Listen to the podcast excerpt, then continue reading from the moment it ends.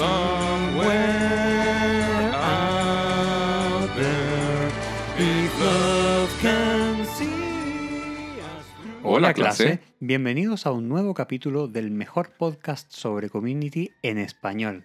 Yo soy Miguel. Yo soy Diego. Oye, Miguel, qué buena, qué buena canción con la que partimos. Me- Sí, es, ¿cierto? es realmente bonita. Y esto es solamente un adelanto. Si es que quieren escuchar la versión completa, bueno, quédense hasta el final. Queremos eh, recordarles que pueden encontrarnos en Twitter, GD Español 101, también en Instagram, Grindel Español 101. En ambos lugares podrán compartir con nosotros sus eh, ideas, teorías, halagos, críticas, aunque esperamos que no muchas, etcétera, etcétera, etcétera. Y también estamos en Patreon, Grindel Español 101, donde podrán encontrar la versión sin cortes ni censura de nuestras sesiones de grabación, entre otro tipo de beneficios especificados ahí mismo. Bueno, aprovecho de mencionar también la estructura, que como ya es costumbre, nosotros siempre comenzamos en la primera parte del programa con re- revisando la ficha técnica y revivimos el episodio, sus historias, mejores momentos y frases, en lo que es nuestra ya clásica versión del radioteatro, versión Greendale Español 101.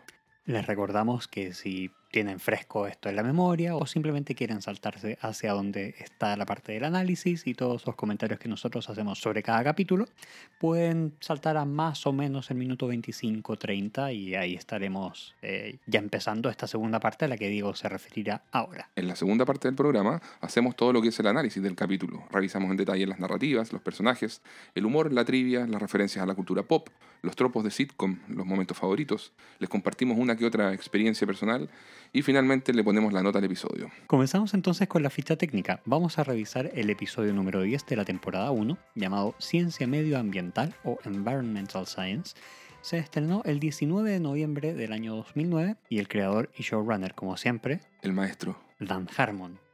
Este capítulo es dirigido por Seth Gordon, quien dirigió solo este capítulo en Community. Wow. Eligió, eligió bien. Eligió Y muy dirigió bien, bien. y dirigió excelentemente. En cine ha dirigido Baywatch o Guardianes de la Bahía, Guacala. aquella versión del 2017 con Dwayne La Roca, futuro presidente de Estados Unidos, Sí. Johnson. Oye, yo no, yo no la he visto en todo caso, estoy, estoy hablando de más. Puede que sea graciosa, no lo sé. ¿Viste la serie? Sí. Es lo mismo. ¿Es lo mismo? Sí. Ok. Identity Thief, Ladrona de Identidades, película del 2013 con Melissa McCarthy y Jason Bateman. Horrible Bosses o Cómo matar a mi jefe del 2011 con Jennifer Aniston, Kevin Spacey, Jason Bateman de nuevo. Me gusta esa peli. Eh, es entretenida y de hecho la Ladrona de Identidades también es entretenida. Esa no la vi. Muy livianita. Perfecto. Muy livianita. Y el gran documental The King of Kong del año 2007. Que es maestro ese documental.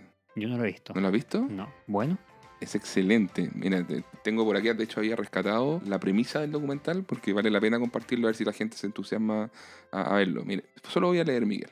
A principios de los 80, el legendario Billy Mitchell estableció el récord en el juego Donkey Kong, el cual se mantuvo por casi 25 años. ¡Wow! Este documental sigue a Steve Wibb, un profesor de Washington, quien, estando desempleado, se propuso la meta de romper ese récord. Los récords top en videojuegos son validados y certificados por una asociación liderada por Walter Day, quien además dirige el torneo anual FunSpot. El profesor Wibb rompe el récord de Mitchell en público durante un evento de FunSpot, ante lo cual Mitchell luego envía un polémico video que lo muestra rompiendo nuevamente el récord. Wibb decide viajar a Florida esperando que Mitchell lo enfrente para el World Guinness Record de 2007. ¿Y dónde queda la pregunta, Miguel? ¿Logrará hacer que el dudoso Mitchell acepte el desafío? ¿Quién acabará quedándose con el récord en Donkey Kong? Uh, se ve muy entretenido eso. Sí, vale la pena. Yo lo vi, estuvo en Netflix un tiempo, ahora lo sacaron, lo revisé el otro día y, no sé dónde está ahora. No sé si estará en Amazon Prime, no, no lo sé, pero de verdad vale la pena buscarlo en un excelente documental. Además, en TV ha dirigido bastante, destacando Los Goldbergs, de Goldbergs, donde dirigió siete episodios, la serie Modern Family, donde también dirigió un episodio, The Office, dos episodios, y Parks and Recreation, dos episodios también. Un tipo muy orientado a la comedia. Sí, a las sitcoms, bien, es de los nuestros. Bueno, dentro de los productores ejecutivos contamos con los hermanos Russo y Neil Goldman, entre otros tantos. Y el guionista de este capítulo es Zach Paez, quien escribió dos episodios para Community, los capítulos 10 y 20 de esta temporada. El 20 muy bueno también. Es excelente, Sí. son dos muy buenos capítulos. Así es. Así como también escribió cinco capítulos para la serie animada Gravity Falls. ¿La has visto? He visto un par de episodios, es, Es muy buena. es Muy, muy demasiado buena. muy chistosa. Y estuvo, no sé si estuvo o está en Netflix también. para- Está en Netflix. Excelente. La editora de historia de este capítulo es Liz Kakowski. Eh, la banda sonora está nuevamente a cargo del gran Ludwig Göransson. El capítulo dura 21 minutos y el rating cae de la barrera de los 5 millones en esta ocasión, pasa a 4.86 millones de espectadores, comparado con los 5.09 millones que tuvo la semana pasada. Pasamos entonces ahora a revisar eh, la historia, Miguel, a hacer nuestra, nuestra sección de radioteatro. Iniciamos en la cafetería. El decano, acompañado por su asistente, se dispone a realizar un anuncio público a los estudiantes. Ojo que es en una radio de estas portátiles. Sí, igual que en el capítulo piloto, la misma radio. Sí. Bueno, el decano prueba el micrófono y a su lado vemos un montón de carteles verdes apilados. El decano dice, Buenos días, estoy aquí para empezar con una nueva tradición en nuestra escuela llamada Semana Verde, Green Week. Pierce, que estaba sentado en una mesa junto al resto del grupo, dice, ¿qué? Primero le damos un mes a los negros y ahora desperdiciamos siete días con los irlandeses. Ay, Pierce. Dimpleton continúa. Toda esta semana, la Universidad de Greendale se volverá tan consciente con el planeta Tierra que cambiaremos nuestro nombre a Ambientedale o Envirodale. Envirodale. Y el decano les muestra a todos uno de los pósters verdes con un logo que en vez de Greendale dice Envirodale. Starburns, que está sentado en, en otra de las mesas, dice, pero ya nos llamábamos Greendale. acá, acá Miguel, el chiste obviamente funciona en inglés porque la palabra Greendale ya tiene el color verde o green, que está siempre asociado con el medio ambiente. Claro. Nadie aplaude al decano y solo se escuchan algunas voces por aquí y por allá dándole la razón a Starburns. Eh, el Dimpleton le responde, así como que se queda mirando y le responde, bueno, también habrá un concierto gratuito de rock de una cierta banda llamada Green Day. Y se escuchan algunos vitoreos de, de estudiantes. Y el decano ahí dice, ah, ah, ¿eso los hace felices? Vuelven a enfocar a Starburns y, y dice, no, no, en realidad no. no, not really. Muy bueno. El Dimpleton deja a un lado el micrófono y comenta en voz baja a su asistente, tenemos que rehacer estos posters. El asistente le responde, "Eh, imprimimos 5000. Pues imprime 5.000 más. Intento salvar un planeta aquí. Ay, ay, ay, estoy bien. es, un- es uno de mis chistes favoritos de este episodio. Muy bueno, muy bueno. bueno, luego en la clase de español vemos al grupo de estudio dando un examen. Chang está graciosamente aburrido con la cabeza sobre el brazo apoyada en el escritorio. con- Desparramado, básicamente. Desparramado, claro. Y con un reloj en alto en la otra mano. Les dice que se les acabó el tiempo y solicita a todos que bajen sus lápices. Casi toda la clase obedece, dejando los lápices y poniendo las manos en alto. Pero Annie está demasiado concentrada en terminar sus respuestas y continúa escribiendo. Chang lo nota. Shirley intenta avisarle a Annie, eh, pero Chang se acerca sigilosamente a su puesto. Finge una tos para llamar su atención y ahí Annie reacciona. Chang se pone frente a frente mirándola fijamente. Toma su escritorio y lo comienza a arrastrar hacia afuera de la sala, junto con Annie, por supuesto, mirándola fijamente a los ojos. en un momento muy incómodo. Sí. Luego de sacarla de la sala, cierra la puerta por dentro él, por supuesto, y con Annie afuera, y muy serio le dice al resto de la clase. Quiero que todos escriban un ensayo de una página en, español titulado El error de Annie.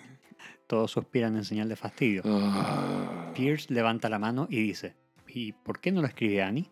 Y Chang molesto le responde, ok, dos páginas tituladas Las consecuencias de cuestionar a la autoridad. Shirley levanta la mano. "Eh, esto es español 101. Sé cómo decir hola, mañana y que las mesas no tienen género. Es lo único que usted nos ha enseñado. ¡Oh! ¡Seis páginas sobre la ignorancia! A lo que muchos alumnos comienzan a levantar la mano. Brita se inquieta y les pide, por favor, bájenlas.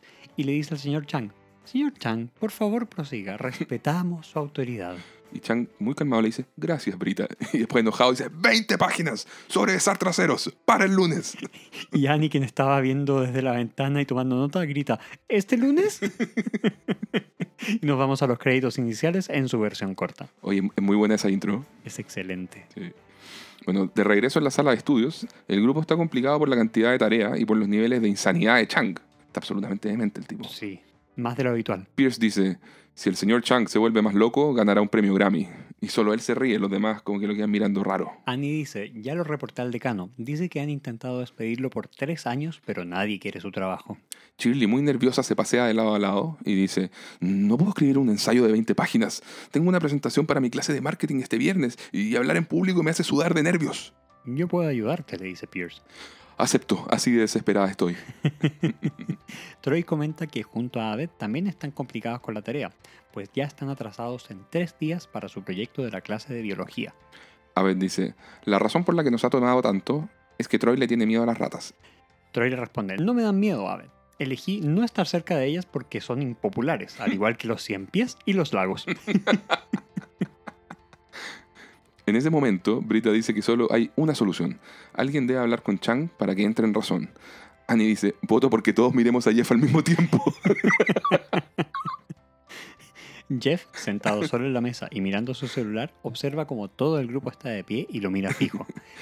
y le dice, hasta cierto punto todos ustedes tienen razón. Y al ver que no hay respuesta dice, perdón, ¿qué es lo que no estaba escuchando? Annie le dice a Jeff, tienes que convencer a Chang de que cancele la tarea. Tú eres el de la lengua plateada. Y Pierce comenta, sí, ve a meterle la lengua a Chang.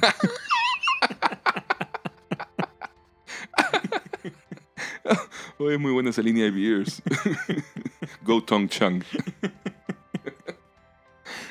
Jeff argumenta que él no quiere arriesgar su nota de aprobación mínima del curso, volviéndose el blanco de la ira de Chang. Jeff, sentado en su silla, dice, si ese tipo se vuelve más loco, ganará un Grammy. Y en ese momento todos se ríen. Pierce pregunta, ¿qué? ¿Acaso es la silla? Y Brita dice, Jeff, ¿qué te hace pensar que vas a lograr esa nota mínima si ese tipo nos sigue dando tanto trabajo a todos? Porque para eso los tengo a ustedes, chicos. En ese momento Annie dice, pues adivina qué, indigente guapo. Tu tren está dejando la estación. en ese momento, Miguel, Annie comienza a hacer así una mímica de tren con el cuerpo y las manos muy rara. que empieza... Mientras todos estaban mirando seriamente a Jeff antes de que Annie empezara a decir esto, cuando le decía que había dejado la estación, em- y empieza a hacer esta mímica, ahí Troy, quien la mira raro, y le dice, ignórala. Aparte de esto, estamos hablando en serio. Jeff le dice, está bien, pero cuando encuentren mi cuerpo no le crean a la nota de suicidio. Uh, Qué, oscuro. du- qué oscuro. Bueno, nos vamos a un corte. En la oficina del decano lo vemos muy concentrado viendo un video de un hombre disfrazado de dálmata fornido, con pectorales y todo, haciendo, una coreogra- haciendo una coreografía de baile. El Dimpleton dice, Mm, más vale que esto no despierte nada en mí. Pongan un pin en esto. sí, Golpea la puerta y entra su asistente. Y le dice, ya llegó Green Day. ¡Wow! Dice el Dean Pelton, que sale sonriente solo para que le cambie la cara al darse cuenta de que en la recepción hay cinco personas mayores vestidos con falda escocesa y con gaitas en mano. El Dimpleton dice, ok, ¿qué sucede? El líder de la banda le pasa una tarjeta de presentación. Somos Green Day, Es como, "So- somos Green Day. que está escrito de manera más eh, escocesa, si se quiere, Es como Celta, celta, lo que sea. una cosa así. La cosa es que tiene alcance de nombre tonal, pero no es Green Day. Green Day. Se escribe de otra manera, pero claro, tonalmente se pronuncia similar. Y, y Dimpleton ve la tarjeta y dice, oh. Bueno, estamos ahora en la oficina de Chang. El profesor está trabajando en su escritorio. Toda la decoración de la oficina es exagerada, exageradísima. Con sombreros y temáticas mexicanas. Súper recargada. Recargada, esa es una buena palabra, amiga. Además de estar llena de mini estatuas de tigres. Vemos que de fondo tiene un cuadro gigante en que aparece él disfrazado de torero y con la frase El tigre. Todo este tan mal gusto. Exactamente. En ese momento llega Jeff a tocar la puerta. ¿Qué quieres, Winger? Le dice Chang. ¿Te quejarás por la tarea de parte de la clase? Jeff le dice, ¿puedo hacerle una pregunta personal, señor Chang? Chang riendo le dice, ok, Freud, claro, intentarás penetrar mi armadura psicológica y luego... ¿Su esposa lo dejó? ¡Santo Dios! ¿Cómo lo supiste? Y Jeff, tranquilamente tomando asiento, dice, bueno, cuando escoges jurados, aprendes a leer las cosas pequeñas. La misma camisa dos veces en una semana. Nos dijo que la palabra esposa significaba mentirosa. una foto de usted con una mujer y una nota que dice, disfrútalo mientras dure. Chang se sincera. Nos conocimos en un club de salsa y ella amó la forma en que yo bailaba. Pero ya sabes lo que sucede. Consigues un trabajo. Dejas de bailar salsa, claro que lo sé. No te equivoques, Winger. Yo le daba mucho placer a esa mujer. Mm, sí, se ve como que usted tendría que hacerlo. no me sorprende que lo diga. Chang, sonriendo, le dice, me agradas, Winger. saca de un cajón un frasco gigante con unas cosas que flotan en un líquido rojizo. y le dice, ¿testículos de toro? Eh, ¿Está ofreciendo o recolectando? Chang se ríe y nos vamos al corte. Estamos en el laboratorio, donde Troy y Abed deben entrenar a una rata para el proyecto de biología. Vemos a una chica cantar Mary Had a Little Lamb, a Garrett cantar Row, Row, Row Your Boat, Pero cantándolo como con odio. Row, row, row your boat. y a Abed cantando Somewhere Out There, nuestra hermosa canción del inicio. Abed dice, Troy, canta. La tarea es entrenar a la rata para que responda ante una canción específica. Sí, le responde Troy. Y tenías que escoger un dueto, ¿eh? Lo más difícil. Ante la mirada seria de Abed, Troy accede y ambos comienzan a cantar Somewhere Out There. Fievel, que es el nombre del ratoncito, Sí. reacciona y se mueve. Abed dice, lo hizo. Buen trabajo, Fievel. Comenzando la recompensa. Tengo que abrir la jaula. Troy, incómodo, le dice, lo sé, no tienes que advertirme. No me da miedo. ¡Ah! En ese momento pasa una chica por el lado sosteniendo una rata y Troy al verla emite ese grito de pavor. Pasa a botar la jaula de Fievel y este se escapa. Abed lo intenta perseguir, mientras Troy se sube a la mesa gritando y gesticulando con pavor. Toda la clase se burla. Miguel, por favor.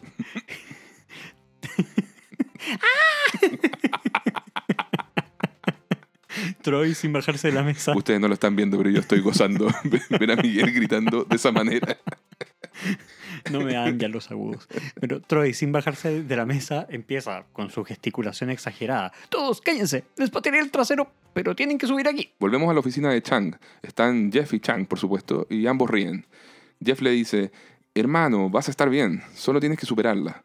Y si te juntas conmigo y salimos, verás lo genial que es la vida de solteros. Ah, sí, le dice Chang. ¿Qué tal esta noche? Claro, oh, oh, oh, rayos. Mi grupo de estudio de español se reúne todas las noches. Mm, realmente nos ha dejado mucha tarea. pues sí. Te diré que haremos. Por mi nuevo amigo Jeff, el ensayo queda cancelado. ¡Fantástico! Esto es genial. Todos estarán muy felices. Chang, haciendo señal de negación con un dedo, le dice, no dije para todos, solo para mi nuevo amigo Jeff. Tú eres el que saldrá hoy conmigo, ¿cierto? Y Jeff sorprendido le dice, ah, claro, eh, sí. En ese momento Chang le empieza a decir algo como que Jeff va a estar en una posición muy incómoda, pero Jeff toma rápidamente la chaqueta de Chang, se la pone sobre los hombros a Chang y le dice, vamos. y se disponen a salir. En ese momento abre la puerta Abed. ¿Han visto una rata por aquí? Jeff, sintiéndose incómodo, dice, "Eh, no tengo idea de lo que hablas. y, y Chang saluda, Abed. Y Abed responde, ¿el tigre? y cierra la puerta. Me encanta ese intercambio. Es genial, es una señal de reconocimiento Sí, tan notable. exacto. Una vali- mini validación para Chang. Mini. El tigre. bueno, a la mañana siguiente, Jeff está con resaca debido al trasnoche junto a Chang. Lo vemos en la cafetería haciéndose un café y con lentes oscuros.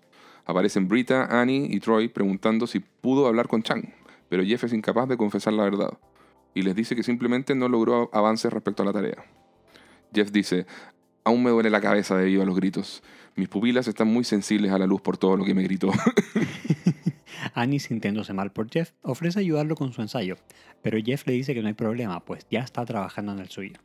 Jeff le dice, puedes hacer mi tarea para la próxima. Nos vemos en la clase y se va. Brita intuye que Jeff está escondiendo algo, pero Annie y Troy no lo ven así. Troy le dice, Sí, Brita, puede ser bastante fría. se escucha mientras tanto que Abed está buscando a Troy. Troy, Troy. Y Troy dice, maldición, aquí viene Abed, necesita mi ayuda, debo salir de aquí. y se escabulle fuera de la cafetería. Abed, recién llegado, le pregunta a Annie y Brita, ¿han visto una rata? Troy tiró la jaula de Fievel y escapó. Brita le dice, oh, Abed, lo siento, probablemente eh, encontró más ratas y está feliz viviendo con ellas. Y Abed, mirándola fijamente, le dice, intenta unirte al resto de nosotros en la realidad, Brita. y se va dejando a Brita perpleja. Otra de las buenas frases de este episodio. Muy buena. Luego estamos en una sala de clases donde vemos a Pierce enseñándole a Shirley a hablar en público. Shirley, muy nerviosa, transpirando bajo los brazos, dice, creo que fusionar los brownies con el Internet creará un nuevo Napster de los brownies. Pierce, sentado en el público, emite un grito de desaprobación y aburrimiento. Shirley quiere escribir todo en tarjetas, pero Pierce le hace ver que nadie hace eso.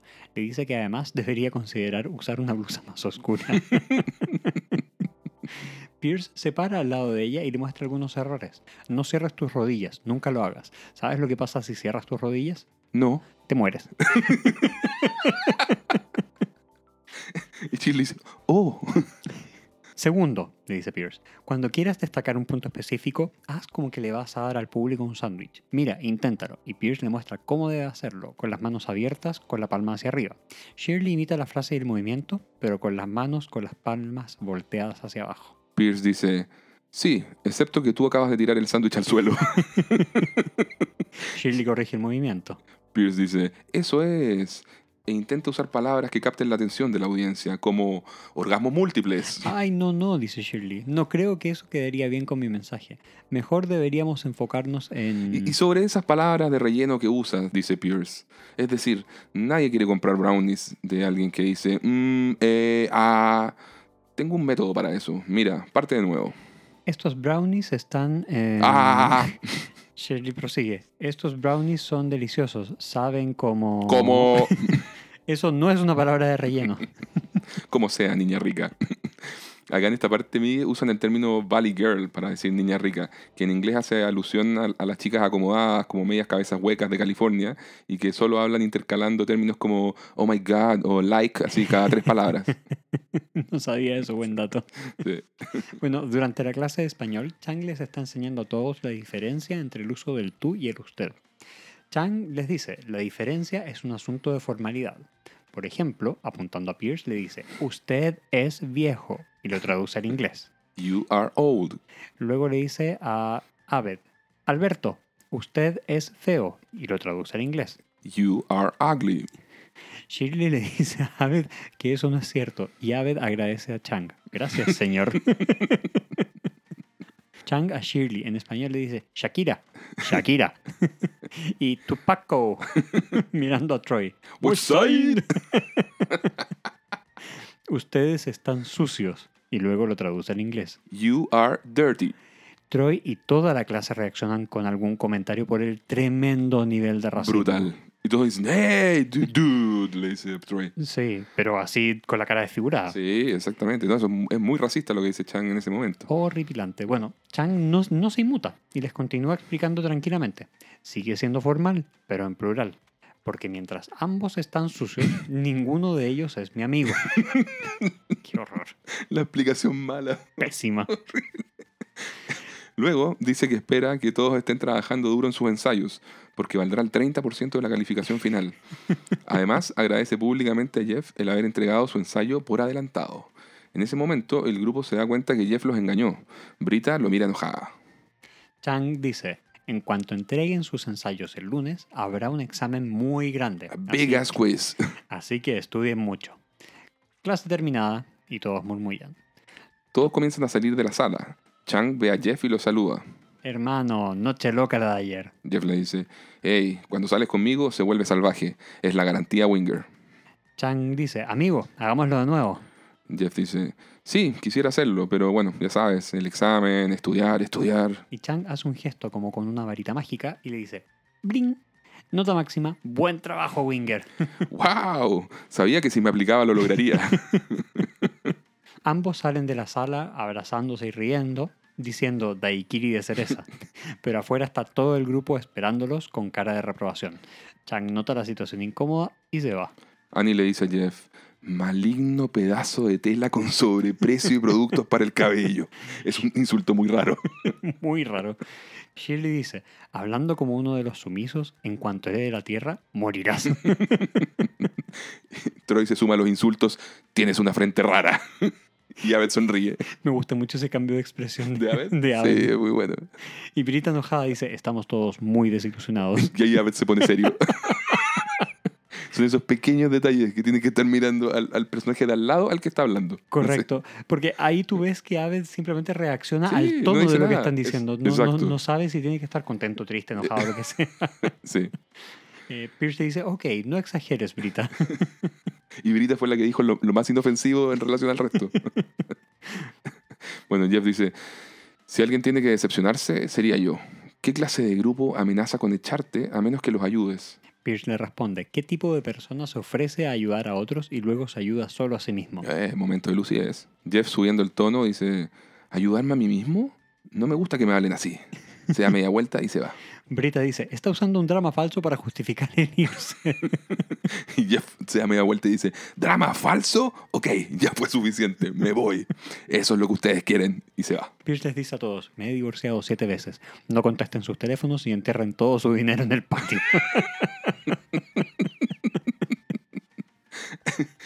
Ahora vemos que Jeff continúa pasando tiempo con Chang en su oficina. Ambos están fumando puros y se están burlando de los ensayos de otros alumnos, como el de Pierce. Jeff, leyendo lo escrito por Pierce, dice, entré a la tienda de manzanas, Apple Store, y la vendedora tenía manzanas gigantes.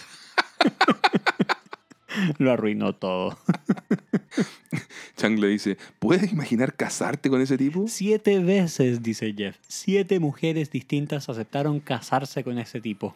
En ese momento, Chang comienza a, llo- a llorar de manera muy extraña. Es, es como una risa que se transforma a poco en llanto y le confiesa a Jeff que se siente muy solo y quiere morir. Jeff se incomoda e intenta consolarlo. Chang le dice, solo pido que llenes el vacío en mi alma, déjame descansar en tus pectorales. y ahí Jeff se da cuenta de que la necesidad emocional de Chang es mayor de lo que creía. Sí. Bueno, volvemos a la sala de estudios. Pierce y Shirley vienen ingresando. Pierce dice, el mejor cierre para una presentación es una cita de Jack Nicholson. Tomas una frase de una película suya y la adaptas a tu producto. No saben qué hacer con una toalla húmeda. Algo como eso. Pero no puedes usar esa misma. Esa es mía. Bueno, ahí Shirley le agradece toda la ayuda y todo, pero le dice que utilizará tarjetas para presentar. Y Pierce le dice, ok, pero no le digas a nadie que yo estuve involucrado en esto. Mientras tanto, Pierce ve el asiento de Jeff vacío y se sienta allí. Y comienza a hacer como que mira el celular y como que está desinteresado por lo que dicen los demás. En ese momento entran Troy y Abel. Troy quiere saber por qué le importa tanto la desaparición de Fievel. A ver, dice, porque Fievel va a morir. Pierce da el comentario, preferiría morir que escucharlos. Annie pregunta, ¿quién va a morir? Abed dice, el exterminador va a venir por nuestra rata. Pierce dice, me gustaría exterminar esta conversación. Brita, mirando a Pierce, le pregunta, ¿qué estás haciendo? Y Abed le dice a todos, está sentado en la silla de Jeff, así que intenta actuar como él. Entonces todos dicen, ¡oh! Como con sorpresa. Y luego, ¡oh! Como con lástima. Con lástima, sí. Abed eh, le dice a Troy, pensé que querías ayudarme porque somos amigos. Troy le dice, Abed, tómalo viniendo de un rey de grabación. Los verdaderos amigos me ayudan a mí y no al revés. Abed le responde, yo enfrentaría mis miedos para ayudarte. Troy le dice, exacto, porque eres mi amigo. Lo soy. Y se pone a cantar Somewhere Out There y se va corriendo. Somewhere. y se va estiendo Abed. Luego Pierce dice, si se vuelve más loco, lo pondrán en The View. Y todos se ríen. Pierce se siente satisfecho, se reclina en la silla y se cae. Vemos a Abed buscando a Fievel por los pasillos. En paralelo, el Dean sube al escenario a presentar el número musical de la Semana Verde. El decano Pelton dice, la Semana Verde fue un gran éxito aquí en Greendale. Destaca el Green. y ahora la banda, con ustedes, Green Day. Y hablando rápido dice, no son los Green Day reales, mejor despejar esa duda rápido. y se baja del escenario rápido. El público vitorea y luego se decepciona cuando ven aparecer a la banda celta Green Day. Green Day. en ese momento aparece Chang, curioso por saber por qué Jeff le pidió que se juntaran ahí. Chang le dice, hey amigo, recibí tu texto, ¿quieres salir? Porque si no te reprobaré. Jeff le dice, en realidad tengo una idea para un proyecto por puntos extra. El líder de Green Day dice, nos pidieron que le dedicáramos la primera canción al señor y la señora Chang. Chang mira a un costado y se da cuenta de que su ex esposa lo está mirando. Chang le dice a Jeff, ella dijo que no quería hablar conmigo. Y Jeff le responde, no le dije que querías hablar. Wow. Y luego vemos un maravilloso montaje con la canción Somewhere Out There, pero en una versión con arreglos celtas, a lo Green Day. Sí. Vemos imágenes intercaladas en que Chang comienza a bailar con su exmujer, mientras Shirley está haciendo su presentación de marketing, nerviosa leyendo tarjetas, a lo que su profesor le dice que no está permitido utilizarlas. Shirley mira a Pierce, quien está sentado atrás de la sala, y comienza a hacerle gestos para que gane confianza, ante lo cual ella se recupera y logra realizar su presentación con éxito ante una ovación de toda la clase. Al mismo tiempo, Troy supera su miedo inicial de ayudar a Abed a encontrar a Fievel y juntos cantan a dueto. Shirley en distintos momentos de su presentación eh, aparece moviendo las manos y, con las palmas hacia arriba, como pasando un sándwich, y dice cosas como son deliciosos. Y Pierce, sentado al fondo, le está mostrando un sándwich haciendo el mismo gesto. Shirley pues, prosigue y va ganando la atención de los estudiantes y del profesor. Y dice cosas como, si aman los brownies, aman la vida. Son orgásmicamente deliciosos. De vuelta en el baile, vemos a Chang haciendo una gran coreografía y terminar besándose apasionadamente con su señor en la pista de baile.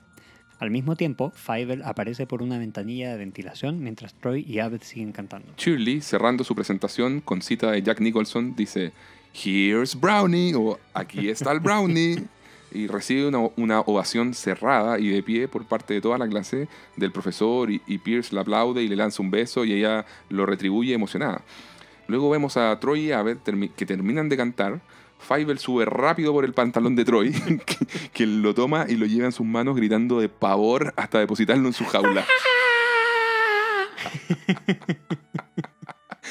Disgusting. Abed lo mira y le da las gracias. Volvemos al baile. Jeff le explica a Brita y Annie que Chang está llenando su vacío. Eh, Shirley aparece junto a Pierce y le dice, obtuve nota máxima en mi presentación gracias a Pierce. Troy les dice, encontramos a la estúpida rata y Abed no hablará más al respecto. Chang, quien continuaba besando apasionadamente a su esposa, se detiene, sube al escenario y le dice a la audiencia que ha sido un profesor terrible y un muy mal marido. Le agradece a Jeff por hacerle ver esta realidad y por ayudarlo a arreglar su matrimonio. Decide suspender la tarea para todos, pero le asigna un ensayo corto a Jeff por aprovecharse de las personas emocionalmente vulnerables. Suelta el micrófono y dice ¡Buya! El resto del grupo, al darse cuenta de que Jeff había encontrado la forma de ayudarlos a todos, lo perdonan. Jeff les dice que disfruten la fiesta. Pierce se queda atrás y le comenta a Jeff que ha descubierto su poder secreto, la silla de la sala de estudios. Fin de la historia. Pasamos a Lentag, donde Troy y Abed están preparándose para una guerra con pistolas de agua. Ellas tienen unas armas enormes. Aparece Pierce en la sala de estudios y se burlan de él por tener una pistola pequeña. Troy le dice, oh, oh, Pierce, espero que esa sea una pistola pequeña que usas para engañarnos mientras sacas la pistola gigante de tu espalda. Abed por su parte le dice, de verdad, esto no parece una lucha justa. Pierce le dispara a ambos en los ojos, ante lo cual ambos quedan enseguecidos y gritando de dolor. Troy llorando dice, ¡Es agua con pimienta! ¿A quién se le ocurre ponerle pimienta al agua? Fin del episodio. Qué buen capítulo que acabamos de ver, Diego. Excelente. Es de los sólidos de la primera temporada Sí, también. es uno de los que yo más quiero. Tiene, es- bueno, de partida la, la canción a mí me gustaba mucho de niño, entonces que tenga también. esta canción es... Que logren entrelazar todo con esta canción lo encuentro muy bonito. Maravilloso. Si mal no recuerdo, es la primera vez en la que vemos un número musical que enlaza toda la historia en, el- en la serie, ¿no? Eh, no lo sé si es tan así, porque, a ver, por ejemplo, en el capítulo 9 también tenía un número musical a- al final, ¿no? A ver, lo, que, claro, lo es que pasa es que era un tienes- mon- es que era un montaje, claro. tienes era un montaje en que están, está el, eh, el debate. Sí, pero a lo que voy, este es el primer número musical cantado como parte del cast. Porque claro, tenemos el himno de Green Day cantado en un momento, pero ahí no, no te enlaza la historia. Este lo Sí. usan como motor de una de las historias y fondo para el desarrollo de las otras dos historias que están como al mismo tiempo. Claro. Pasemos a hablar de, la- de las historias, Miguel. ¿Cuántas iguales tenemos en este capítulo? Tenemos tres historias. La primera, la historia A, es la de Jeff teniendo que persuadir a Chang para que elimine la cantidad excesiva de tarea que les está dando. Si bien todo el grupo participa de alguna forma en esta historia, Brita y Annie son las únicas que aparecen ligadas únicamente a ella. La historia B es la de Shirley y su presentación sobre los brownies para la clase de marketing con Pierce como tutor. Mientras que la historia C es la de Abel y Troy entrenando a su ratoncito Fievel para el proyecto del laboratorio de biología. Podríamos incluso añadir una pequeña historia D, si se quiere, donde Pierce cree que la silla de Jeff es la que le da sus poderes para ser cool, eh, en la que alcanzan también a participar algunos otros miembros del grupo, pero que tampoco es tan relevante. Claro, claro. Oye, en cuanto a calidad de, la- de las- de las historias, Miguel, creo que la historia A es súper buena. Es otra clásica trama de esas en donde se requieren las habilidades de persuasión de Jeff por, su, por ser un gran abogado farsante. Su superpoder. claro, su superpoder, sus winger moves. Y bueno, y esta vez lo usa para, para convencer a Chang. Y donde al final Jeff tiene que eh, recapacitar y hacer lo correcto. En el fondo, nada fuera de lo usual de lo que hemos visto de Jeff hasta, hasta hoy. Ese suele ser como un típico arco de él, pasar de un punto de partida egoísta e ir evolucionando a algo más bondadoso o generoso. Claro. Eh, lo interesante, sí, de, este- de- de esta historia, en este episodio, es que nos permite conocer por primera vez de mejor forma al personaje de Chang. Aunque, bueno, no estamos ni cerca, Miguel, de acercarnos a los verdaderos niveles de demencia que tiene ese personaje. No, no vamos a entrar en spoilers, pero es una, es una locura. Y también eh, me gusta como historia que explora el relacionamiento entre estos dos personajes. Sí. Porque no, no lo habíamos visto antes y tampoco se da tanto más, diría yo. Se da, pero no sé si tanto más. No, no mucho más que esto. Claro. Y bueno, Chang también se presenta al final del día como, como un solitario más. Y creo que eso igual es, eh, es decidor de cara a, a lo que es community. O sea, al final es uno más de nuestros personajes eh, principales. Y empezamos a, a notar también eh, un poco el por qué todos pertenecen a Greendale. Claro, sí, de hecho me gusta el que le den un poco más de profundidad a Chang y lo empiezan a involucrar un poco más en el casting, por así decirlo. Claro. Al igual que un poquitito más al Dean, le dieron un poco más de pantalla en este capítulo también. Sí, y, eso siempre es buena idea. Siempre buena idea. Bueno, en la historia B eh, también a mí me gusta. Es, desde el punto de vista objetivo es una clásica historia en la que un personaje enseña o entrena a otro. No, no hay nada nuevo ahí. Pero Community sabe usar estas premisas o tropos y trabajarlos bien para que sus personajes crezcan y avancen.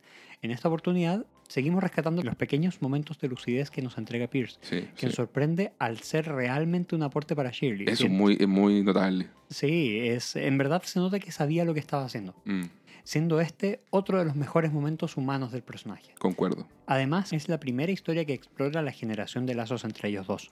Sí, y era como una, una historia de lazos complejos, porque bueno, entre Shirley y Pierce aparentemente no había mucho feeling pues, desde el piloto.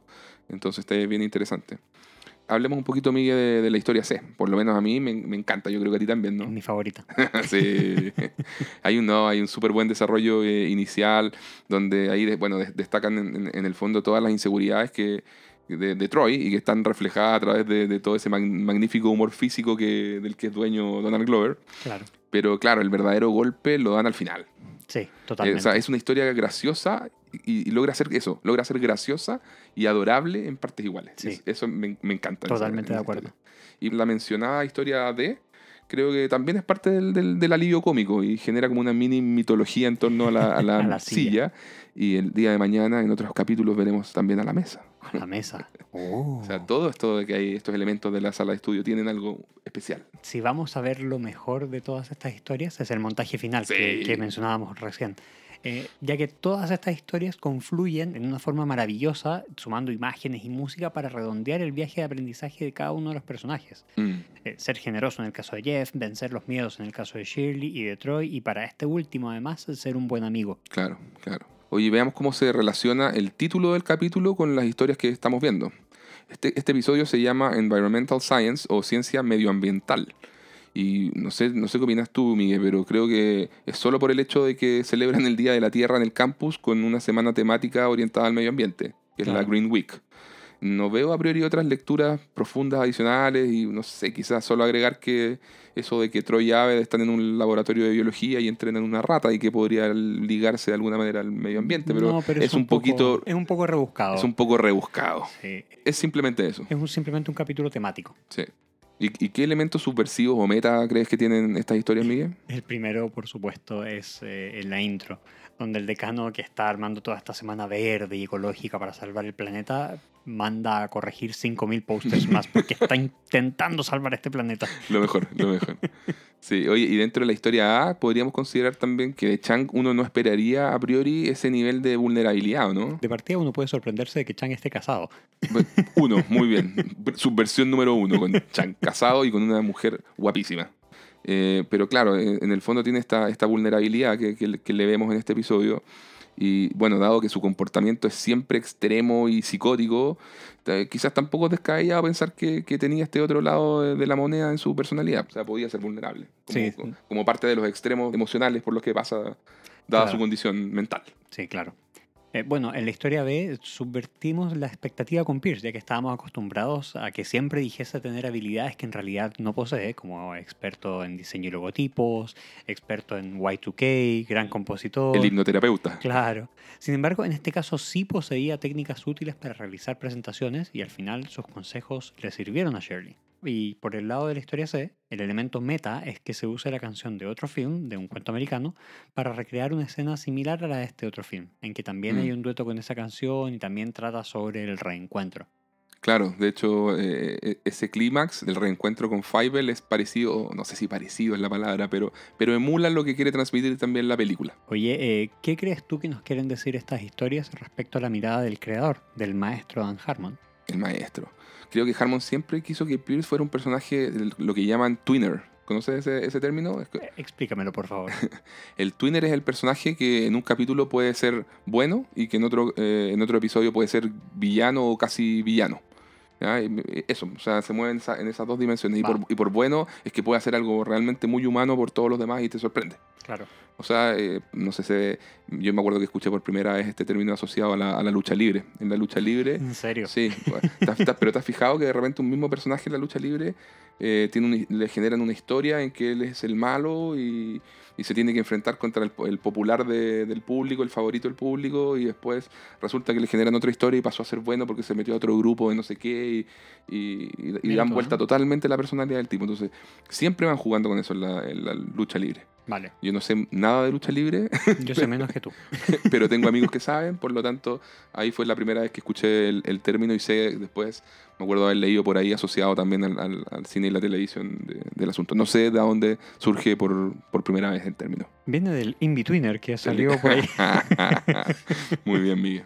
Pero era, un- era para traer un poquito de, de- de datos adicionales ahí No, a- muy, muy a la dato. conversación. Muy buen dato. Lo que te estaba hablando de Pierce, ¿qué, qué pasó? Que a lo largo de la serie ese, ese equilibrio con el personaje igual se fue perdiendo. Porque en el, el tras bambalinas era, era- fue muy complejo con, con Chevy Chase, que todos saben que tenía una personalidad de mucho ego y que quería figurar más y se sentía la estrella y se quejaba de sobremanera porque no le gustaban las horas de trabajo o se quejaba por los guiones, etcétera. Recordemos que el maestro Harmon también es un tipo difícil de trabajar. Súper difícil. Sobre todo en ese punto donde todavía estaba recibiendo muchas loas y era como la, el niño prodigio de, de la industria. ¿no? Claro. Sí, no, sin duda. Entonces, bueno, llegaron a un punto en que, en que la serie empezó a reflejar a la vida real. Y se puso, se puso todo muy meta. y por eso empezamos a ver un desbalance a futuro en el personaje de Pierce. Cada vez más eh, detestable. Sí. Y bueno, en, en general, igual, yo, yo encuentro que nunca deja de ser gracioso Pierce. Bueno, pero no nos adelantemos. Sí, sí, sí, no sé, eso, eso es verdad. Creo que me estaba adelantando un poquito, pero, pero en el fondo para recalcar que lo bonito de este episodio es que podemos ver al Pierce que está en un buen lugar, siendo súper útil, buena persona y ayudando a su amiga Shirley. Él siempre quiere ayudar, por lo menos en estos primeros 10 episodios, siempre quiere ayudar a alguien del grupo de estudio. Claro. Respecto al resto de las historias, sabemos que Harmon ama la biología, dado Sí. que lo ha dicho en entrevistas, y en este capítulo... Lo estudió en el, en el Community College. Claro, claro, fue a lo que entró a estudiar. Claro. Y en este capítulo vemos a Troy y Abed que están tomando un laboratorio de biología, así Mm. como en la temporada 3 el grupo también tomará una clase de biología. claro. Por último, varias de las temáticas recurrentes del maestro están presentes. El egoísmo versus la generosidad, la insanidad mental, la soledad, las inseguridades, la amistad genuina y la autosuperación. Sí, todos temas muy harmonianos, diríamos. Cuéntame, Diego, ¿de qué se tratan todas estas historias? Las temáticas. a ver, en la historia A vemos lo que tú decías recién, po, o sea, el, egoísmo versus generosidad, en el caso de Jeff. Eh, la soledad y esa, y esa sensación de rabia y desquite con un, que, que resulta injusto. eh, eso lo- es lo que vemos en Chang. En la historia B, la temática es la superación de los miedos y la confianza en uno mismo para Shirley y todo su, toda su historia sobre esta presentación de marketing. Y en la historia C, la temática es la superación de un miedo y la amistad, o sea, el sacrificio por un amigo, porque lo que hace Troy es sacrificarse por, lo que, Claro. por la pedida de Aved. Claro, Sí. relacionarse con algo no cool o impopular. Además, pero en el fondo su, su pavor por las ratas. Bueno, pasamos a ver a los personajes. De Jeff, podemos decir que, como ya es tendencia, eh, una vez más es puesto a prueba para dejar de lado su egoísmo y hacer algo generoso por los demás. Le preocupa mantener su nota mínima de aprobación y, a pesar de las manipulaciones con el grupo y con Chang, al final es el único que acaba con el castigo de escribir un ensayo sobre el aprovecharse de quienes están emocionalmente vulnerables, aun cuando sea uno corto. No hay mucho más nuevo que hayamos aprendido sobre Jeff. Concuerdo. Oye, de Chang sí, bueno, decíamos que era interesante lo que pasaba con Chang en Ojo, este eh, capítulo. Es primera vez que lo nombramos en este resumen de personajes. Sí, o sea, es un, es un capítulo eh, Chang relevante. Sí. Conocemos algo más sobre... Huele Chang. Rele Chang. un, un buen concepto. Es interesante hablar de Chang en este capítulo porque conocemos más sobre su pasado reciente. Tiene una guapísima señora que, bueno, lo, lo acaba de dejar. No sabemos por qué exactamente y a pesar de, de- de la locura evidente que todos le conocemos. Además nos enteramos de que él, él la conquistó bailando salsa. Ese es un detalle que me encanta. Lo encuentro divertidísimo. Sí. Por otro lado, eh, vemos la poca integridad que pueden llegar a tener algunos de los profesores de Greendale. ¿ah? O sea, acá Chang los sobrecarga a todos de tarea como mecanismo de... Y esto es interesante, es un, un- es un mecanismo de desplazamiento de su propio dolor, porque se desquita en sus alumnos. Además, le ofrece, eh, Chang le ofrece a Jeff que no haga las tareas y pruebas si es que lo ayuda a salir del vacío emocional. Es decir, utiliza este pequeño feudo de poder según se le antoje. Es muy corrupto. y por último, vemos en su oficina que le obsesionan los tigres y que le gusta comer testículos de toro. Diríamos que son las criadillas, ¿no? Podríamos. Podríamos decirlo. Y bueno, en un ámbito más humano, vemos que es un ser muy triste y solitario y necesita mucho apoyo emocional. Bueno, por parte de Shirley, vemos que era difícil generar una historia entre ella y Pierce, pues antes nos habían dado a entender que ella evita estar con él debido a los constantes intentos de seducción que le causan repulsión. Sin embargo, acá está desesperada por su presentación de marketing. Nos muestran que se pone nerviosa cuando le toca hablar en público, suda mucho, cae en el exceso de palabras de muletillas, eh, ah, mm, casi como nosotros en el podcast. y le cuesta ordenar bien sus ideas si es que no tiene el apoyo de tarjetas. Logra superar sus inseguridades y, apoyada por Pierce, saca adelante una aplaudidísima presentación. Es muy interesante el hecho de que se conecta con el episodio 3, porque, si se acuerdan, el profesor Carpe Diem Whitman, quien también es nombrado en este capítulo en algunos momentos, Sí. le había hecho la pregunta de por qué estaba ella en Greendale. Ah, claro. Y su principal motivación es la de ser una emprendedora para demostrarse a sí misma que puede ser Sí. alguien sin depender de su ex marido. Claro, acá retoman esa línea de la historia. Sí, que, que- que me gusta mucho, insisto, me gusta mucho la consistencia que hay entre los personajes y las historias de, Sí. de Greendale en líneas generales. Es cierto. Y bueno, el siguiente paso de todo esto es esta clase para ir aprendiendo a armar su negocio de, de el Napster de los brownies. Oye, hablemos un poquito de Pierce. Como les habíamos contado, en este capítulo nos enteramos que, bueno, el, tipo efectivamente sabía cómo hacer mejores presentaciones. Y Sí. eso es muy sorprendente. Esto de la, de la técnica de, de- de poner las palmas eh, abiertas eh, y mostrándolas al público, usar frases que llamen la atención, donde se, se- se utiliza el tono de la voz para acentuarlas. Claro, lo que pasa es que Pierce te va a decir orgasmos múltiples, cosas muy Pierce. Lo interesante acá es que todas estas son técnicas reales. O sea, yo, yo algo he, he escuchado y, le- y leído en- en- y he estado en algún, un- uno que otro taller sobre estos temas y son técnicas reales, se usan. Claro. Eh, ahora lo interesante es preguntarse, y, y esto empalma un poco con lo que decías tú antes, porque ¿cuánto de esto es Pierce queriendo eh, llenar su propio ego versus cuánto es que él realmente quiere ayudar a otros y pertenecer al grupo, a un grupo que lo quiera, diríamos? claro O sea, probablemente hay, hay, hay un poquito de ambas cosas. Eh, bueno, por ahora nadie puede negar que sándwiches y orgasmos parecen ser una excelente fórmula para lograr presentaciones exitosas. Tengan en cuenta ese, ese concepto, queridos auditores, cuando vayan a presentar. Sándwiches y orgasmos. Fuera de broma, es un gran capítulo para, para su personaje y muy gracioso Chevy Chase, como siempre, humor físico en la, en la caída de la silla. y- Sí. Cuéntame un poco de Troy, Miguel. ¿Cómo, ¿Cómo ves a Troy en este episodio? Bueno, de este joven, al principio vemos que parte de un escenario de inseguridad, miedo a las ratas, a los cien pies y a los lagos. Además, sin saber mucho de la amistad, no solo por evadir a Aved, sino porque entiende la amistad de forma egoísta, centrada en él, eh, que se refleja en ese momento en que le dice a Aved en que los amigos me ayudan a mí en mis cosas, es decir, aún con resabios de aquella personalidad del rey de la fiesta de graduación, eh, del jugador de fútbol arrogante de la secundaria. Claro. Pero al ver a Abed solo y comprometido con la causa de encontrar a Fievel, acaba ayudándolo y haciendo un sacrificio personal, ya que de verdad su pavor por las ratas es, es extremo, como lo vemos en todos los momentos de comedia física que a su vez tiene Troy Barnes.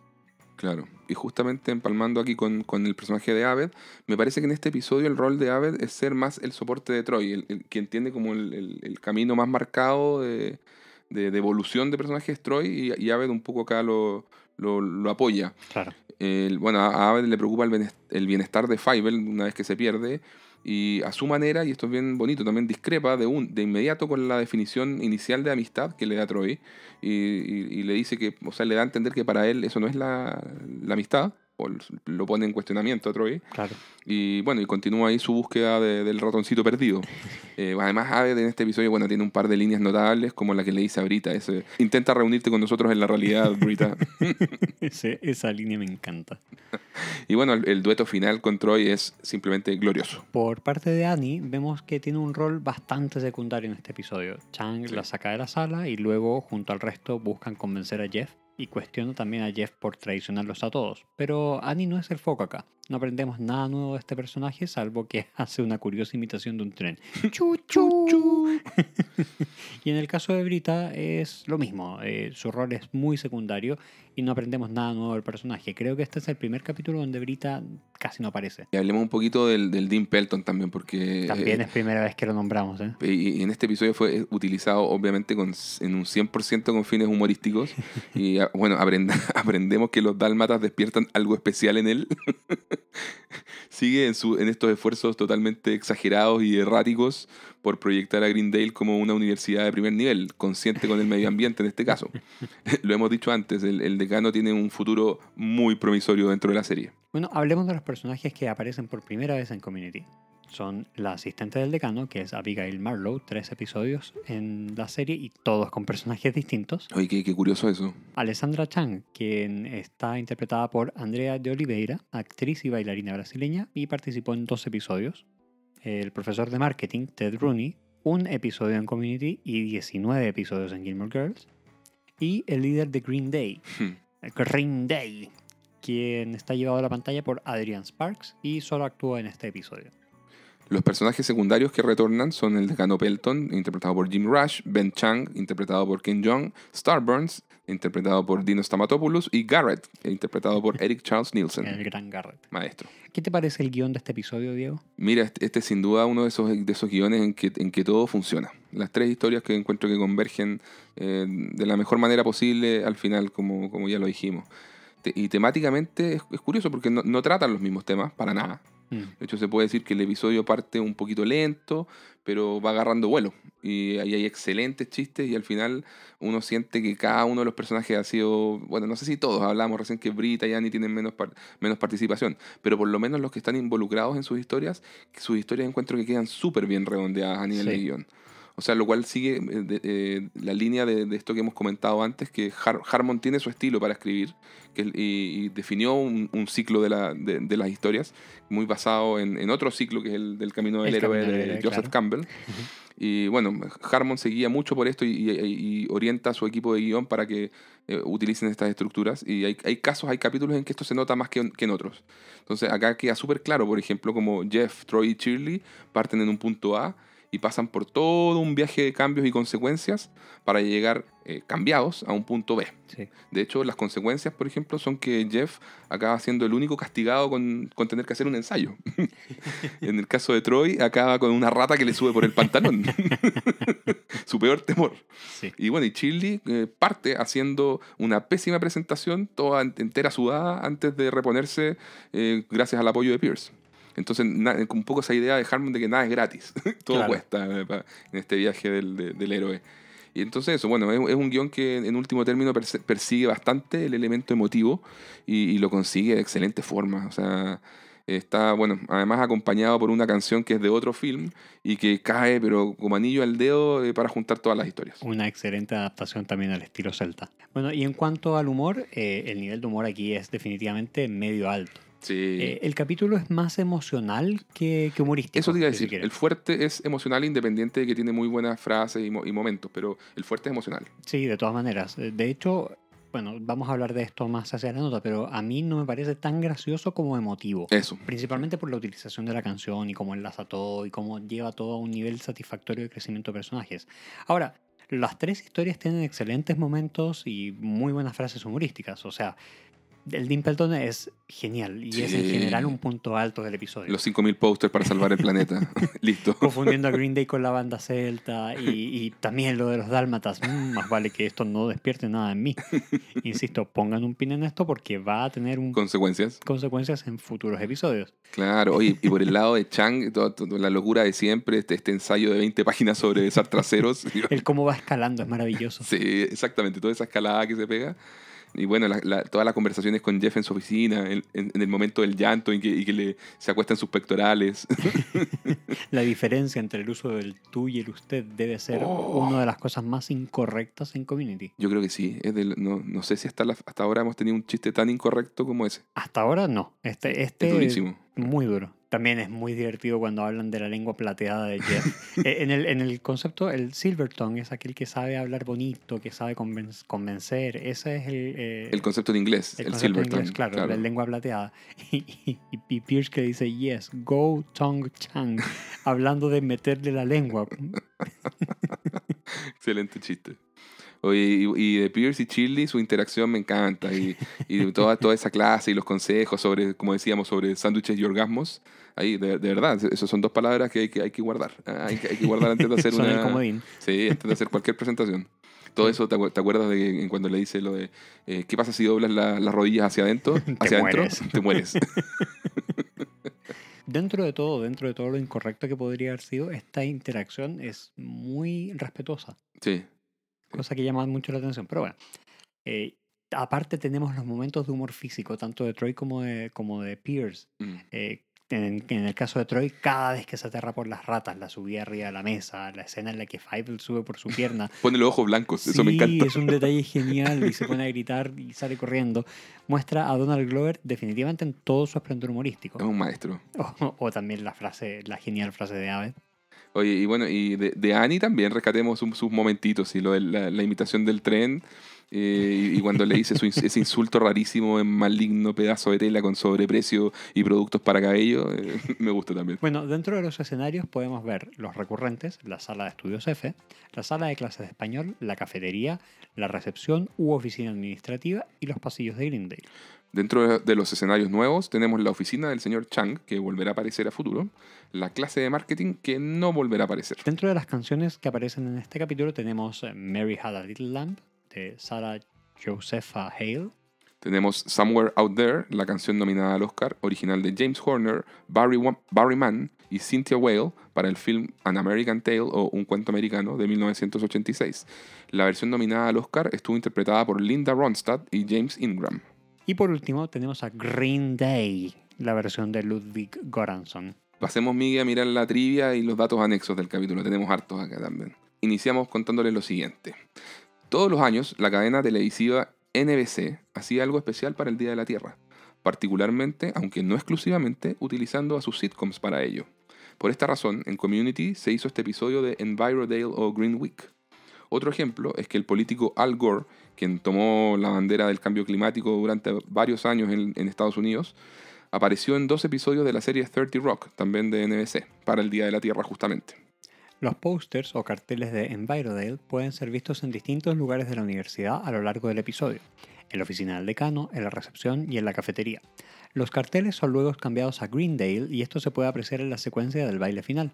Al observar los carteles se ve que donde decía Enviro ahora pegaron encima Green y queda bastante mal hecho, incluso con la tipografía de distinto tamaño.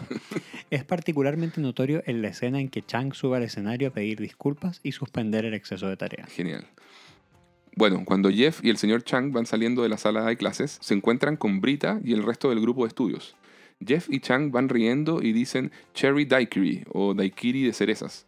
Resulta que Cherry Daiquiri es el nombre de la stripper que interpretó Gillian Jacobs, o sea, Brita, en la película Asfixia o Choke del 2008.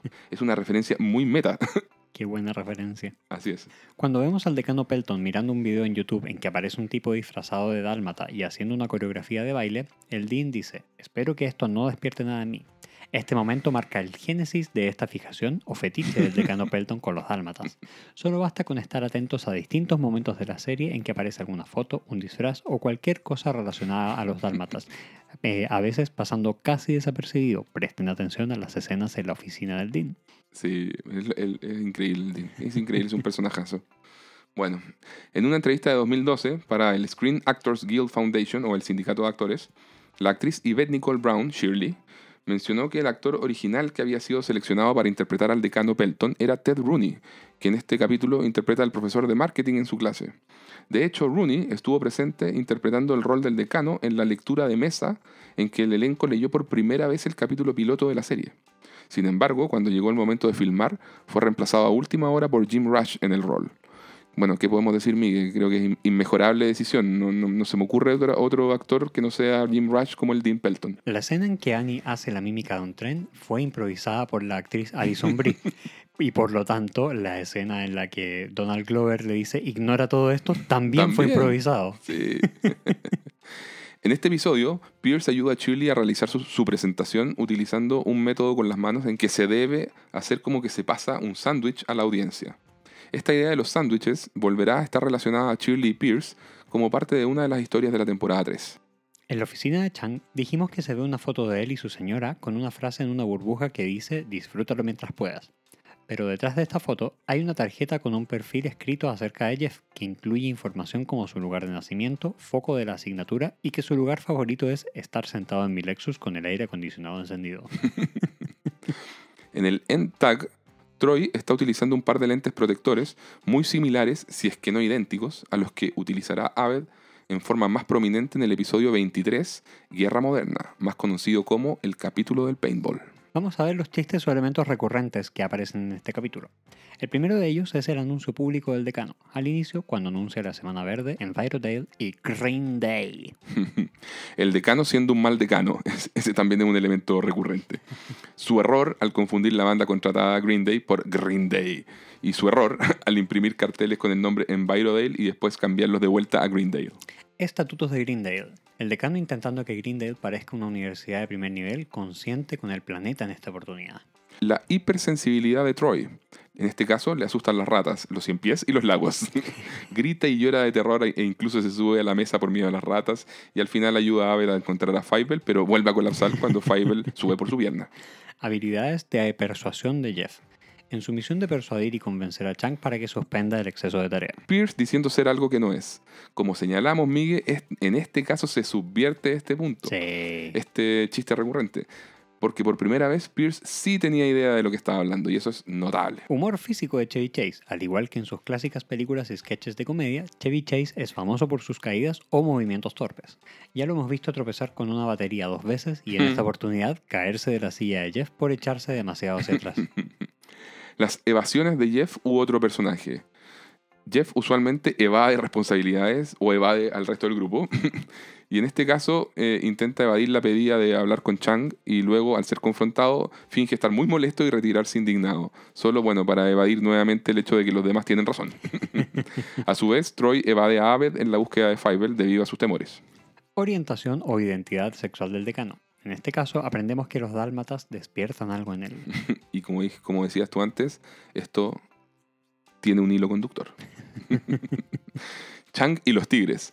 Vemos en su oficina diversos decorados con referencias a tigres, el cuadro inmenso, las estatuas. Además tenemos el saludo de Abed en que le, le da esa validación, Miguel, en que le dice, el tigre. Todo lo cual conecta con la presentación del personaje que, que habíamos visto en el episodio 2, en que se autodenomina el tigre chino. Y bueno, en episodios futuros seguiremos viendo más referencias tigrescas. Pasemos a ver qué referencias a la cultura pop y cultura general se hacen. La primera de ellas es a la banda Green Day, una excelente banda de punk rock de California, Estados Unidos, que tiene 13 discos de estudios entre los años 1989 y 2019. Siguen activos al día de hoy. El decano Pelton cree haber contratado a esta banda para la Green Week, pero contrató a la banda céltica cuyo nombre se pronuncia similar pero se escribe distinto. Miguel, una pregunta. ¿Te gusta Green Day? Es mi banda favorita. de la me, vida. Me toca vengarme por el reggae. Señoras y señores, nadie pensaba que la venganza llegaba tan rápido, pero Green Day es horroroso. Continúa. No, lo cierto es que me gusta Green Day y me gustan varios discos. De hecho, el, el Dookie es un disco insigne de nuestra adolescencia, Adolescencia y juventud. adolescencia y juventud. Sí. No, creo que de, de verdad. Así, Green Day, Insomniac, American Idiot. Bien. No, no me gusta todo de Green Day, pero de que tuvieron sus puntos altos, los tuvieron y todavía de vez en cuando los escucho. Me Los- gusta. Los, puntos altos son altísimos. Son altísimos, sí, de acuerdo. Así que bien. No, te salvaste, no me voy a vengar todavía de lo del reggae. Aunque claro, mucha gente podría decir del punk lo que yo digo del reggae. Exactamente, que son tres acordes y que siempre lo mismo y una batería a la que le pegan como tarro de, de leche nido. Y tienen razón, pero me gusta. Bueno, la siguiente referencia es pop. An American Tale o Un cuento americano de 1986, un film animado dirigido por Don Bluth para Amblin Entertainment, que es la productora de Steven Spielberg. Troy y Abed bautizan a su ratoncito como Fievel, que es el nombre del ratón protagonista del mencionado film. Además, la película trata acerca de este ratoncito que se pierde y su familia lo busca, tal como Troy y Abed buscan a Fievel en el episodio. Y por último, como les dijimos, Troy y Abed cantan juntos la canción de la película Somewhere Out There, y que nosotros cantamos también. y que pueden escuchar completamente al final de este capítulo. A Few Good Men, Cuestión de Honor, película de 1992 dirigida por Rob Reiner con Jack Nicholson y Tom Cruise.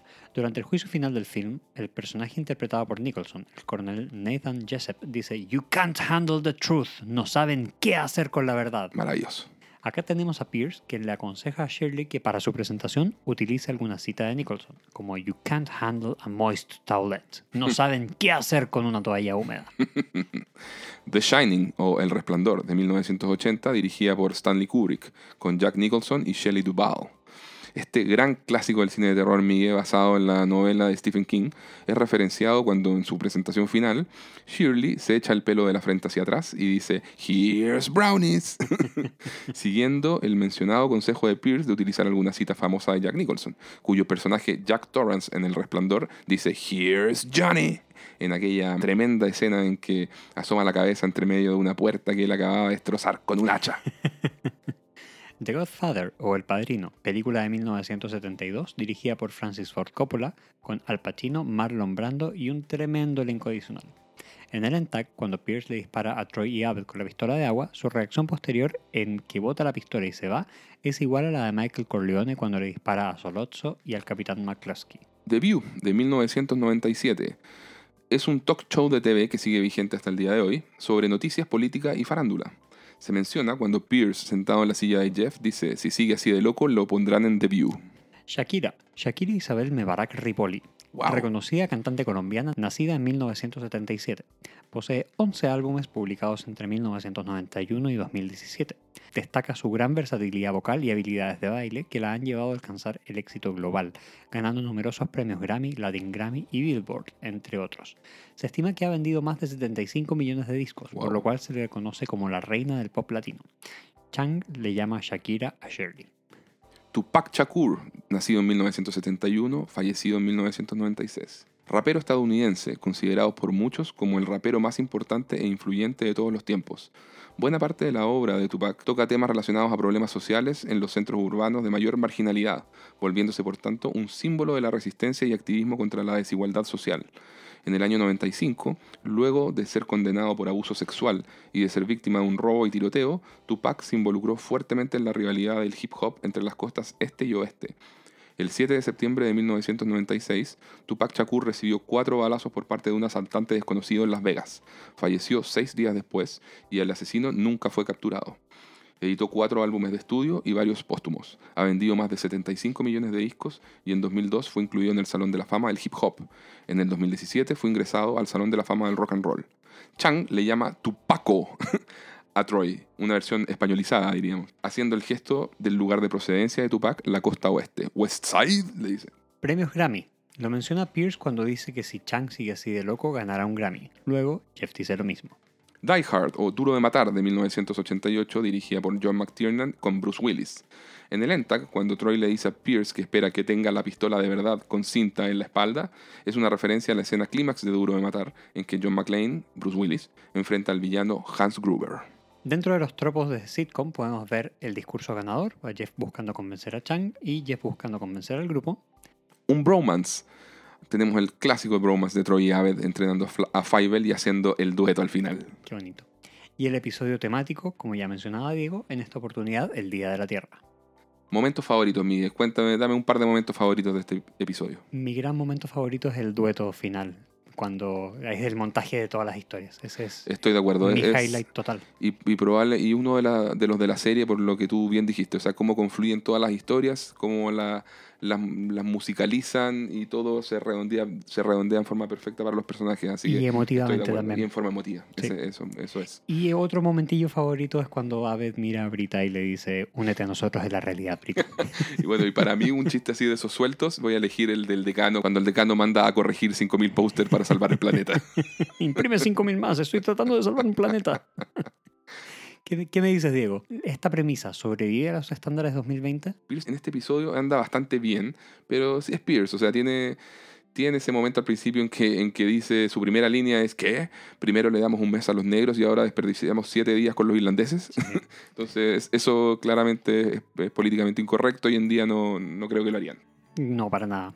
Y definitivamente el comentario que, que lanza Chang de que Shirley y Troy están sucios cuando está explicando la Uh. diferencia entre usted y tú. Ese es el eh, pocas veces me pasa con community dentro del, del humor negro o, o políticamente incorrecto. Pocas veces me pasa sentirme incómodo y ese es un chiste que encuentro que es de máxima incomodidad. Sí, de todas maneras, eh, también uno, uno se siente con el mismo nivel de incomodidad que uno tiene viendo The Office. Sí, exacto. como Cuando Michael Scott se, se pega esas patinadas épicas. Sí, Sí. eh, y eso creo que podría generar un problema mayor ahora. No, Mm. no sé, tal vez tendría más problemas en las redes sociales o más ruido por Claro, ahí. claro.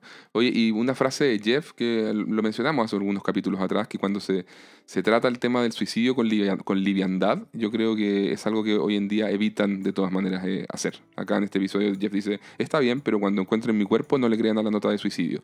O sea, están, siento, cada vez más eh, hoy en día sensibles con este tipo de, de- de chistes. Te tengo cuatro preguntas. ¡Cuatro! Este- esta sección ha crecido mucho. Ha crecido mucho. Dale con la primera, dispare. ¿Cuál es tu máximo esfuerzo por cuidar el medio ambiente? Uh, eh, con, con- con mucha vergüenza lo digo. Será, no sé si será generacional, Miguel, pero pocaso. O sea, mira, hoy, hoy en día creo que lo máximo que hago es bajar todas las botellas de vidrio eh, al sector de reciclaje del, del edificio. Eso es lo máximo. Y, y si- y siento, toda la vida he sentido que por no tirar papeles al suelo soy una gran persona. Uh, aplaudan a Diego, por favor. ¿Qué, qué Te- tipo más? Póngame la polera del Capitán Planeta. Te vamos a fundar por redes sociales. pero, pero date cuenta, el, el desde es muy malo. No tirar papeles en el suelo. Bueno, Malísimo. con- sí, pero bueno, convengamos también que la infraestructura que tenemos en, en nuestro querido país para reciclar depende mucho del cuidado personal y el de tú acercarte a los puntos verdes Claro. y tú hacer un- es- ese tipo de cosas. O sea, Claro, ¿no? En, en- en Alemania, por ejemplo, un amigo me contaba que, que está lleno de servicios que, por ejemplo, te venden la, la cerveza y después te van a buscar lo- lo- la- las botellas de vidrio a la casa. Claro, ¿no? de Y, de hecho en, en Atlanta también una, una amiga cuando vivió allá, eh, yo me quedé en su apartamento un par de, de días y nos mostraba que dónde estaban los lugares de reciclaje, dónde se, pu- Mm. de, de material orgánico, inorgánico, eh, papel, separa- totalmente separado y cómo los pasaban a recoger periódicamente eh, servicios de la ciudad. Claro. ¿Y tú lo haces, Miguel? ¿Qué haces por el medio ambiente? ¿Haces compost? No, la verdad, como tú dices, es un tema generacional. eh, también te intento separar eh, papeles de metales y de vidrios y, bajarlos al lugar especial que tienen eh, acá en el edificio para cuidar ese tipo de cosas. Y creo que una vez a la semana pasan recogiendo vidrios y papeles. Creo. Pero más que eso, la verdad, no, no, mucho más. O sea, también intento no botar basura no al suelo, no generar. no botar aceite por el, por el lavaplatos y cosas así. Claro. Eh, la segunda pregunta, Diego. Dale, ¿Has entrenado a algún animal? a ti. Para que, para que me invites semanalmente a grabar un podcast. Me- Pelotudo. ¿Y tú? Oportunidad de devolverla. No, ball. es muy obvio, es muy obvio. Sí, Voy ya- a subvertir las expectativas. Sí, ya perdiste, ya no puedes devolverla así. ¿Tienes alguna técnica para hacer presentaciones? Em, fíjate que la- las mismas de Pierce. Por eso yo creo que las encontré tan buenas, de ¿También verdad. entregas sándwich? Eh, claro, no le llamemos entregar sándwich, o sea, obviamente eso está, está caricaturizado y, usado en pos del humor, pero el, te dicen que de verdad uses y muestres las manos, las palmas de las manos al presentar. Te lo dicen, eh, que es una muy buena señal para transmitir confianza y todo eso. De la misma manera que te dicen que no, no cruces nunca los brazos, sino que trates de tomar un gesto en que como que te abrazas un poco a, ti mismo eh, y, y y muestras las palmas, eso transmite también como calma y, y confianza en lo que se está transmitiendo y, todo eso. Entonces, y el, ah, bueno, y el también utilizar las inflexiones de voz es también una buena técnica el, el tratar de ver en qué momentos puedes eh, acentuar algo eh, respecto a otros de manera que no se sienta todo plano. Claro, bueno, yo de hecho me acuerdo de la anécdota de un compañero de universidad eh, que contaba que tenía su presentación de, su primera presentación de tesis, una cosa así, que era una sala donde estaban sus tres profesores y él. Y era una sala donde estaba todo cálido, las luces más eh, atenuadas, con él con su presentación y como él, para, él utilizaba sus inflexiones de voz para ir despertando a sus profesores. Entonces veía que se empezaban a quedar dormidos, empezaba a hablar un poquitito más suave y decía, y ahora vamos, y veía cómo se sobresaltaban los profesores. Excelente. Su, su presentación fue un, carru- un carrusel de diversiones. un tobogán de diversiones. Para él, por supuesto. Sí, Para los profesores fue luchar contra el aburrimiento. sí, sí, claro. Oye, y, y la otra técnica es que es tratar de, de- de contar un chiste. Por ejemplo, cuando pre- presento temas ligados a tecnología, trato de partir con un chiste livianito, como ¿cómo se esconde un muerto? ¿Cómo? Ocúltalo en la segunda página de búsqueda de Google. Qué fome.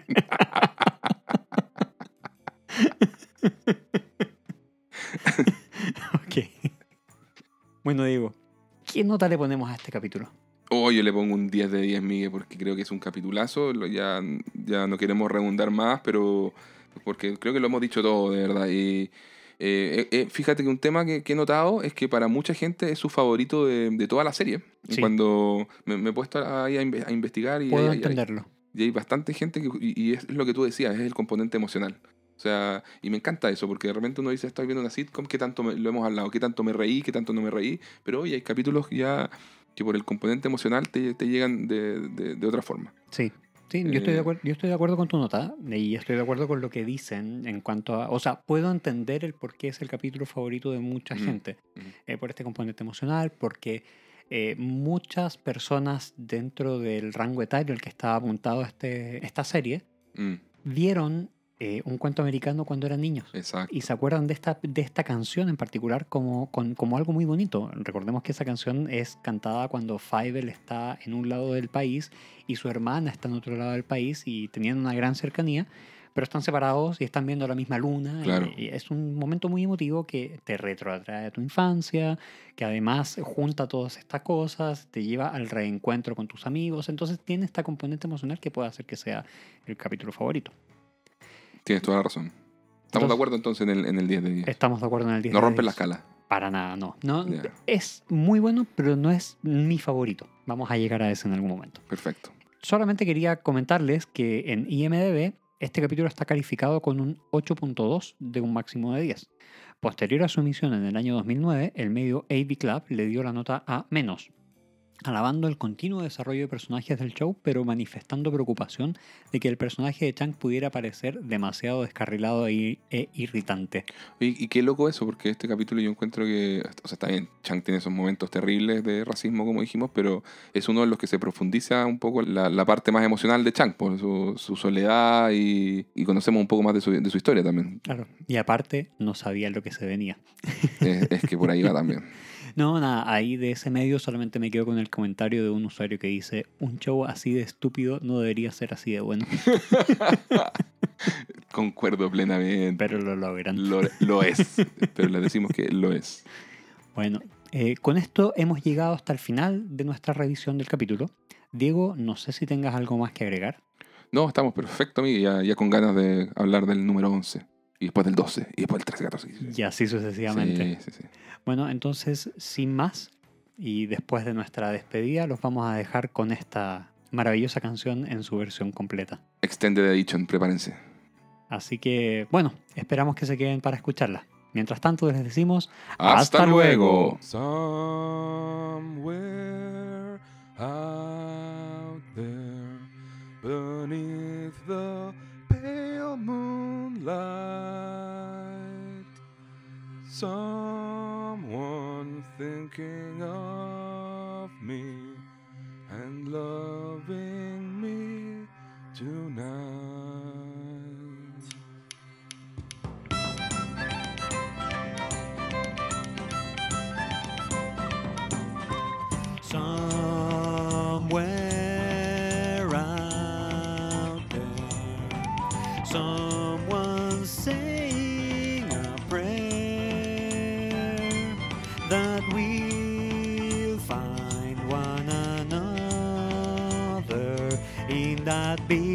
somewhere out there.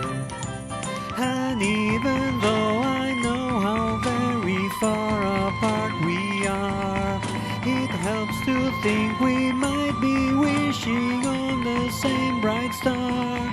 And when the night wind starts to sing a lonesome lullaby, it helps to think we're sleeping underneath the same big sky. Somewhere out there, big love can.